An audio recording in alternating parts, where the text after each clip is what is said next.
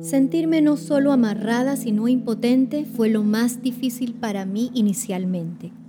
Pensar que yo estaba tranquila, pasándola junto con mi familia, todos saludables y no solo con comida, sino en la misma situación de comodidad de siempre, mientras otros pasaban penurias por no poder ingresar, enfermaban y hasta morían.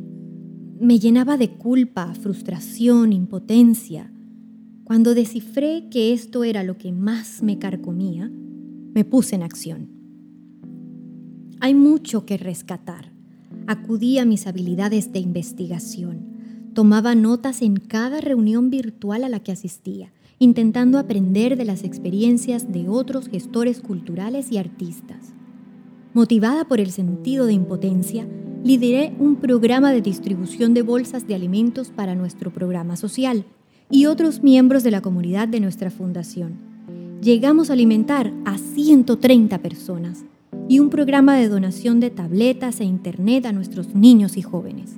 También hice uso de mi creatividad. Ideé junto con los otros integrantes de la compañía de danza una obra sobre la cuarentena. Con cada toma, con la construcción de cada escena, creaba un mundo personal, paralelo, resultado de la cuarentena, pero ajeno a ella. Una de estas escenas era sobre una mujer casi poseída que riega sal a su alrededor, como para salar su entorno para después de la cuarentena. Al final se echa sal encima de su cabeza, como para preservarse a sí misma hasta entonces.